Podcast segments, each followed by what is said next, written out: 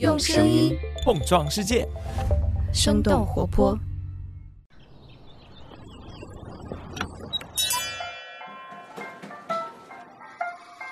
您的生动早咖啡好了，请慢用。嗨，早上好呀！今天是二零二二年的七月十八号，星期一，这里是生动早咖啡，我是来自生动活泼的梦一，几条商业科技轻解读，和你打开全新的一天。在六月底的时候，麦肯锡的官方网站刊登出了对于 A 十六 Z 联合创始人马克·安德里森的专访。他在采访当中提到，未来有三个行业十分值得探索，而这三个行业的首字母刚好可以缩写成为 A、B、C，其中的 B 和 C 分别代表的是生物科技 （Biotic） 和加密货币 （Crypto），而 A 则是。AI，其中安德里森特别提到了 Darly 这个在硅谷十分火热的文字转图片的工具。那么 Darly 到底有什么特别之处？现在除了 Darly 之外，还有哪些能够帮助人们画画的人工智能呢？今天我们的清解读就与此相关。在这之前，我们先来关注几条简短的商业科技动态。我们首先来关注一下国内的消息。七月十四号，每日优先宣布，他们与山西东辉集团达成一项战略合作协议。山西东辉将会向每日优先进行两亿元人民币的股权投资。山西东辉集团的官方网站显示，他们旗下的能源业务在山西省拥有三处煤矿。此前，每日优先的股价一路下跌，市值从上市之初的三十二亿美元跌到现在的还不到九千万美元。因为长时间的股价低于一美元，每日优先今年两次收到了纳斯达克的退市通知函。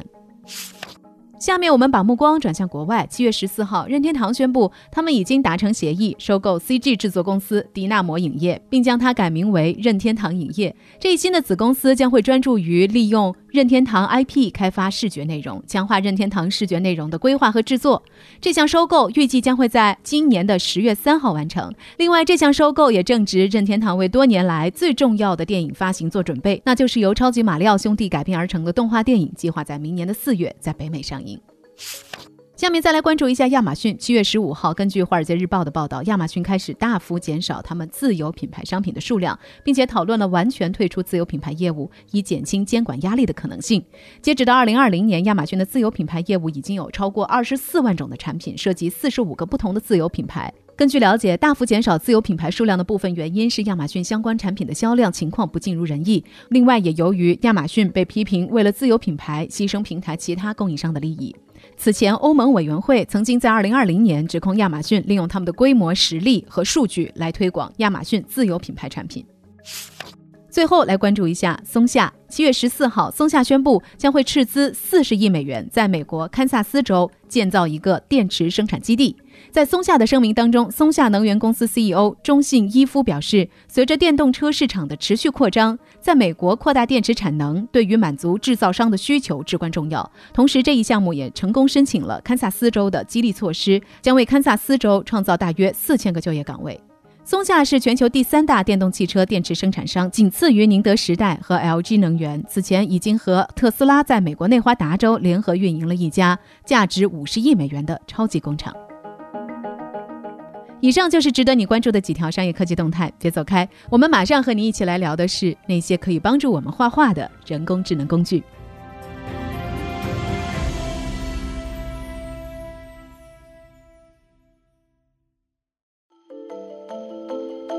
欢迎来到今天的轻解读。提起时尚杂志的封面，不知道你会想到什么？是妆容精致的模特，还是时下最为火热的明星呢？就在上个月，美国时尚杂志 Cosmo 选择了让人工智能 Dolly Two 来给他们设计了最新一期的杂志封面。Cosmo 杂志的时尚编辑和几个 AI 工程师一起讨论，在屏幕前敲下了这样的一行字：用广角镜头从下往上拍，一个身材健美的女宇航员在火星上行走。整张图片采用合成波风格，输入这些指令之后，Dolly Two 就生成了一张图片。如果说你感兴趣的话，可以点击一下我们节目当中的 Show Notes 来看一下这一张由人工智能绘制的时尚杂志封面到底长什么样。Dolly Two 的开发者是 OpenAI，这是一家专门的人工智能研究机构。这家机构是在2015年的时候成立，创始人里有你熟悉的伊隆·马斯克。这家公司也和马斯克专门研究脑机接口的公司 Neuralink 在旧金山同一座大楼里办公。二零二零年的六月，OpenAI 推出了他们的文字生成 AI GPT 三，这个工具可以写文章、算公式、做表格、画图表，一时之间也成为了整个硅谷最火热的话题。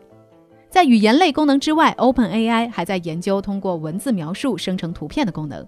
去年的一月，OpenAI 发布了 DALL-E 的第一个版本。根据连线杂志的报道，DALL-E 的名字就是艺术家达利和科幻电影形象机器人 Wall-E 的融合。在使用的时候，你只要输入自然语言，DALL-E 就会自动生成你想要的图片。比如说，你输入一个牛油果形状的扶手椅这几个文字，Dolly 就会生成很多不同形状的躺椅、沙发，它们的颜色大多都是。牛油果绿，有的图片甚至还会有一个和牛油果核颜色一样的坐垫。在时隔一年多之后，在今年的四月，OpenAI 又推出了 Dolly 的升级版本 DALL-E 2。这个新版本不仅生成的图片更加的逼真，还可以进行编辑。我们 Show Notes 当中的那张杂志封面，宇航员的鞋子就是经过了几次编辑、不断调整之后，最终确定下来的版本。那除了这些之外，DALL-E 2还可以设置图片的风格，比如说可以设置安迪沃霍尔的波普风格。超现实主义风格、油画、素描，甚至是中国山水画的风格都可以。根据归信人的报道，DALL-E 的项目产品经理表示，OpenAI 最终肯定还是希望能够 DALL-E 商业化的，但是希望在艺术生成这个方向上，把它做成一个创作者的工具，而不是替代品。由于输入什么样的文字就可以输出对应的图片，所以为了防止 DALL-E 2被滥用生成暴力、色情或者是种族歧视的图片，DALL-E 2目前只针对特定人群开放。想要使用的话，需要在 OpenAI 的网站上来填写申请，并且由他们来发放内测资格。美国德州的一位开发者，名字叫做 Boris Dama。尽管他不知道 Dolly 程序的代码到底是什么，但是他在研究了 OpenAI 的论文之后，他自己做出了一个图片生成器，免费向所有人开放，并且把这个 AI 叫做 Dolly Mini。上线之后，Dolly Mini 吸引了众多粉丝，在 Twitter 和 Reddit 上都引起了广泛的讨论。人们使用 Dolly Mini 生成各种各样脑洞大开的奇葩图片，比如说灭霸在超市里找妈妈，还有达斯维达被监控拍到跳霹雳舞等等。需要注意的是，Boris Dama 的 Dolly Mini 和 OpenAI 的 Dolly 其实并没有什么关系，只是 Boris 根据 OpenAI 的公开论文自己做的一个小玩具，能够生成的图片也非常粗糙，经常会出现人物面部表情模糊的情况。OpenAI 为了防止大家混淆这两个产品，要求 Boris 改个名字，于是 Boris 只能把自己的 AI 名字改成了 Crayon。如果说你也想试试怎么通过自然语言生成图片的话，你也可以点击我们 Show Notes 中的链接，自己动手试试看。虽然还很。粗糙，但是 Dolly Mini 毫无疑问给我们普通人打开了接触 AI 绘画的一扇窗。Dolly Mini 的运营人员在接受采访的时候提到，以往 AI 工程师只会把那些他们满意的图片发出来，Dolly Mini 的粗糙反倒是是可以清醒的让大家知道这些图片并不是真的，是由人工智能生成的。那现在除了 DALL-E 和玩票性质的 DALL-E Mini，还有哪些 AI 绘图工具可以让人工智能来帮助我们画画呢？我们首先来了解一下号称比 DALL-E 2更加强大的 Google Imagine。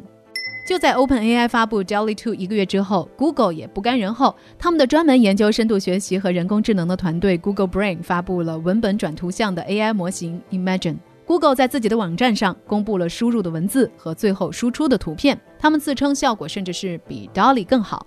不过，科技媒体 The Verge 评论道。像 Google Brain 这样的研究团队发布新的人工智能模型的时候，他们往往会选择最佳结果来展示给大众。所以，尽管这些图片看起来都很完美，但是它可能不代表 Imagine 现在的平均输出水平。和 DALL-E 一样，Google 的 Imagine 目前也没有对公众开放。下一个想要介绍给你的是，想让人工智能造 NFT 的 Wumbo Dream。不知道你有没有在一些短视频平台上看过名人照片开口唱歌的视频？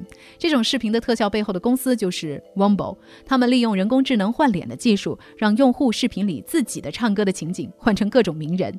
伴随着这个特效在 TikTok 等等平台上的流行，Wombo 也推出了自己的 AI 绘画工具 Wombo Dream。用户在应用商店下载了这款 App 之后，输入一段文字的描述，随后选择图片的风格，比如说神秘风格、巴洛克风格、蒸汽朋克风格等等。随后这个应用就会生。生成一张抽象的图片。去年十一月三十号，Wombo 在自己的官方社交媒体上宣布，他们已经生成了超过一千万张图片了。同样是在去年年底 w o m b o 发布了自己的 NFT 计划，他们想把用户的画作铸造成为 NFT 数字藏品。不过，这些 NFT 的所有权到底是属于把他们创作出来的用户，还是开发出 AI 算法的 w o m b o 目前还是没有结论。根据三十六氪的报道，美国版权局拒绝了一幅由人工智能所创作画作的版权保护申请。他们认为，人类作者身份是美国版权保护的先决条件，因此 AI 作品不能被注册。下面我们再来看看一个原画师的好帮手 Disco Diffusion。Disco Diffusion 是一个免费的开源软件，运行在 Google 的 Colab 上。用户打开浏览器之后，需要按照软件的设定依次输入信息，比如说设置图片的尺寸、设置图片的数量、用英文写好描述词等等，然后写出你想要的画风，之后就可以等待 AI 来生成你想要的图片了。Disco Diffusion 甚至可以在描述的过程当中添加一些游戏引擎的关键词，让 AI 来模仿主流 3D 引擎的渲染效果。由于整个渲染的过程都发生在 Google 的服务器之上，所以要等待一个小时左右的时间。当然，Google 服务的会员可以加速渲染的过程。Disco Diffusion 擅长生成大型场景和抽象画面，但是它不是很适合来描绘具体的人物和物体。目前使用 Disco Diffusion 需要一定的代码知识，不过好在网上有很多的教程。现在在 B 站上搜索 Disco Diffusion，你也可以搜索到成百上千条的视频。最后来看看聊天软件里的 AI 画家 Me Journey。Me Journey 是我们刚刚提到的 Disco Diffusion 作者的新项目，他们刚刚开放了 Beta 版本的测试，就连《经济学人》杂志都在文章当中使用到了他们的 AI 插画。和 Disco Diffusion 相比，Mid Journey 使用起来更加的简单。用户在 Discord 这款聊天工具里发送指令，就可以得到 AI 生成的画作。而且 Mid Journey 的等待时间更短，只需要一分钟左右。目前 Mid Journey 针对内测用户免费试用，但是数量有限制，而且不能够商用。付费订阅用户在每个月缴纳三十美元之后，可以把图片来进行商用。那我们聊到这儿了，也想问问你，你对于我们今天所聊到的哪一个人工智能绘画工具更加感兴趣呢？你认为人工智能能够替代插画师的工作吗？欢迎你在我们的评论区和我们一块来聊聊。好了，这就是我们今天的生动早咖啡。那我们在这周三一早再见啦，拜拜。这就是今天为你准备的生动早咖啡，希望能给你带来一整天的能量。如果你喜欢我们的节目，欢迎你分享给更多的朋友。这会对我们非常有帮助。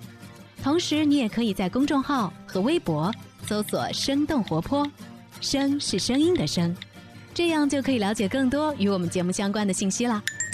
生动早咖啡，期待与你下次再见。